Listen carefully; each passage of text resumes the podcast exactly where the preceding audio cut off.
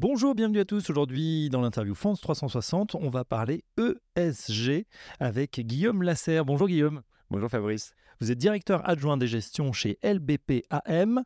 On parle beaucoup de ces critères environnementaux, sociaux et de bonne gouvernance. Mais alors, une question euh, en préambule, comment on fait pour bien sélectionner cette donnée dite extra-financière? Alors c'est vrai que c'est une, c'est une vaste question et c'est un des premiers sujets qu'on doit aborder quand on s'en met à faire de l'ESG. Alors comme vous l'avez justement dit, un ESG c'est environnement social et bonne gouvernance. Et donc ce sont trois dimensions où on doit trouver des caractéristiques sur les entreprises. Pour vous donner un exemple, sur deux grands fournisseurs qu'on connaît bien, qui sont Moody's et MSCI, vous avez à traiter à peu de choses près 10 000 émetteurs, donc 10 000 entreprises et 600 points de données. Et vous devez, dans cet ensemble-là, décider si euh, les données sont de qualité, si elles sont bonnes, etc. La première chose qu'on va regarder quand on est une société de gestion, c'est qu'on va regarder si la donnée, un point de données, couvre la totalité des émetteurs. Et on se rend compte que c'est rarement le cas. C'est souvent le cas sur de la gouvernance, parce que c'est quelque chose que les, euh, les, entreprises financières regardent depuis très longtemps. Donc on a souvent des données sur la gouvernance. Les taux de couverture, c'est le nombre d'entreprises couvertes sur le G. En moyenne, c'est à peu près 80 à 90% dans le monde. C'est beaucoup moins vrai sur le E et sur le S. Pour vous donner des ordres de grandeur, sur le E, on est à peu près à 50% des entreprises qui sont couvertes. Donc c'est peu en fait. Ça veut dire qu'une entreprise sur deux n'a pas de données sur le E. Et sur le S, on est sur des chiffres qui sont un peu inférieurs. Donc ça, c'est déjà les grands ordres de grandeur. Et puis quand on va regarder dans les géographies, c'est aussi assez hétérogène. C'est-à-dire que sur le E, on va trouver des taux de couverture sur l'environnement, c'est pas étonnant, qui vont être assez élevés sur, sur l'Europe et plus faibles en Asie. Donc en fait, le sujet de la société de gestion, c'est de trouver euh, le bon point de données qui est à la fois cohérent et qui va avoir un taux de couverture assez élevé pour pouvoir choisir entre les sociétés. Dans ces conditions, Guillaume Lassard, comment, comment vous faites quand la donnée justement est insuffisante ou quand vous n'êtes pas satisfait de la qualité de la donnée? Alors ça arrive. Euh, moi j'aime bien donner l'exemple euh, de la Chine. Donc, on a pas mal de données quand on regarde euh, sur les entreprises chinoises sur le caractère social. Et euh, quand on, donc je citerai pas les fournisseurs de données, mais sur certains fournisseurs de données, on en a même beaucoup de très bonnes notes. Il se trouve que chez LBPM, on a des analystes euh, droits humains. Et quand on fouille un peu sur les droits humains, ce sont des boîtes qui sont par exemple très impliquées sur la, la stratégie ouïghour de l'État chinois eh bien très rapidement on se rend compte que ces données sont pas exploitables ou en tout, cas elles sont pas en ligne avec ce que qualitativement on, aperçoit. Donc là, il faut ben, concrètement avoir des techniques qui nous permettent de quasiment gommer ces données dans nos, dans nos bases de données pour ne pas avoir de fausses informations. Est-ce que ça veut dire que vous produisez vous-même votre propre donnée? Vous avez aussi des algorithmes maison? Oui, et du coup, on, produit euh, des points de données, on va réussir à produire de temps en temps des points de données. Donc ça, c'est le premier sujet quand il n'y en a pas. Quand la donnée nous manque. Et après, il y a, un deuxième sujet, c'est que une fois qu'on a choisi les données cohérentes, L'étape d'après, donc une fois qu'on a les aliments, l'étape d'après, c'est de faire la recette. Et pour faire la recette, c'est comment on associe le E, le S et le G. Et nous, on a une, méthodologie qui s'appelle GRET pour G-R-E-T. Alors G comme gouvernance, R comme ressources, c'est un peu le social, E comme environnement et T comme territoire. Parce qu'ici, vous êtes euh, à la poste et les territoires sont très importants pour nous.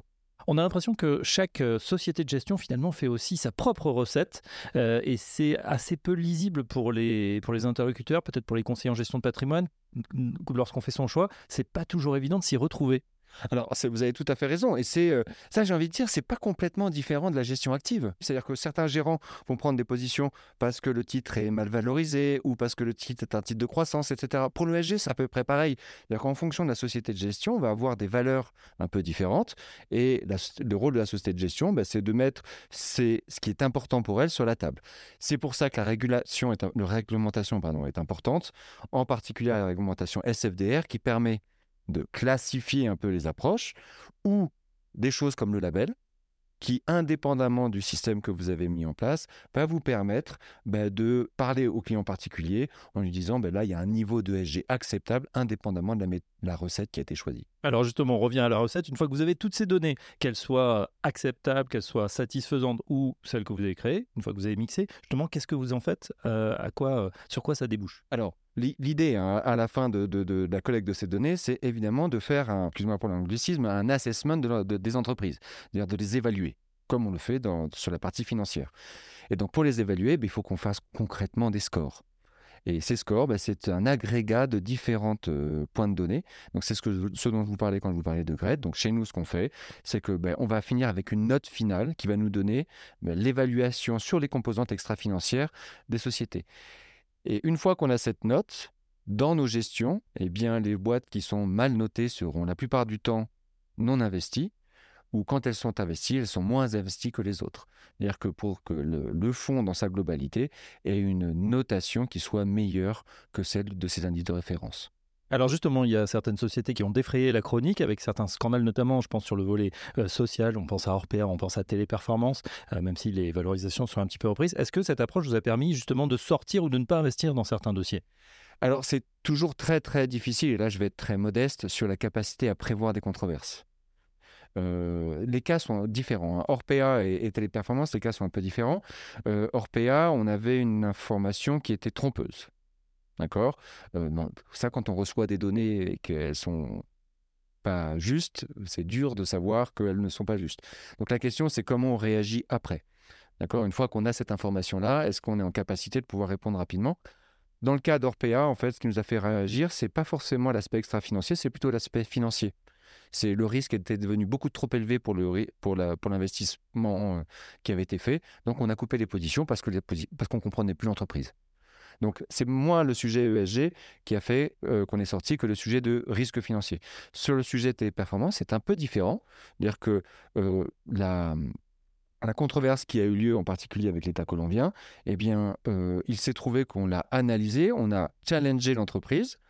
Elle nous a donné des réponses qui étaient satisfaisantes du point de vue d'un certain nombre de standards et on est resté investi en grande partie dans Téléperformance. C'est pour vous dire que faut pas s'attendre à ce que la donnée vous donne une vérité permanente euh, de l'entreprise. Donc l'autre aspect qui est très important, c'est la capacité à qualitativement, au-delà de la donnée, d'aller se faire une opinion sur l'entreprise quand c'est nécessaire. Une question justement euh, sur euh, l'année qui vient de s'écouler, ou les deux dernières années, on a vu que ce n'était pas du tout les années ESG. Bien au contraire, hein, il fallait investir euh, pour être performant, en tout cas pour avoir des bonnes performances, plutôt sur du pétrole, sur du charbon, sur des l'industrie minière ou de l'armement, des choses qui sont exclues par nature ou pas très bien notées. Qu'en pensez-vous? Alors, premier, premier sujet, prenons le cas des, des, pétrolières. Quand vous êtes en, vous faites de l'ESG, vous faites du E, du S et du G. Donc, euh, si je fais grossièrement euh, un calcul de bas étage, euh, le E, ce n'est qu'un tiers de la note. Dans un portefeuille ESG, mais une entreprise, une majeure pétrolière n'est pas forcément la plus mal notée. Donc elle n'est pas nécessairement exclue. Ça peut créer des controverses, on en a vu dans, la presse, mais ça ne l'exclut pas totalement. Là où vous avez raison, c'est qu'en 2022, quelles que soient les méthodologies qu'on observe, elles n'ont pas été performantes en 2022 parce qu'il y avait un tir groupé de secteurs euh, qui étaient historiquement en dehors des stratégies ESG. Ce n'est pas le cas en 2023 en 2023, quand on y regarde de plus près, euh, les, performances ESG souffrent euh, globalement un peu en Europe, mais elles sont plutôt bonnes aux États-Unis. Dernière question, c'est sur euh, votre fil justement, ESG, euh, chez LBPF. Est-ce qu'il est aujourd'hui appliqué à l'ensemble de la gamme des fonds? Alors oui, c'est notre particularité, c'est que dès 2018, on a décidé de labelliser 100% de nos fonds. Euh, chez LBPM. Donc on a appliqué notre méthodologie GREAT à l'ensemble de notre périmètre. Ça correspond à besoin, aux envies des clients aujourd'hui? Mais écoutez, aujourd'hui, on est en croissance de nos encours, donc j'ai envie de dire oui. Merci Guillaume Lasserre. Je rappelle que vous êtes directeur adjoint des gestions chez LBP AM et à très bientôt. Je rappelle que l'ensemble de la gamme est disponible sur Fonds 360.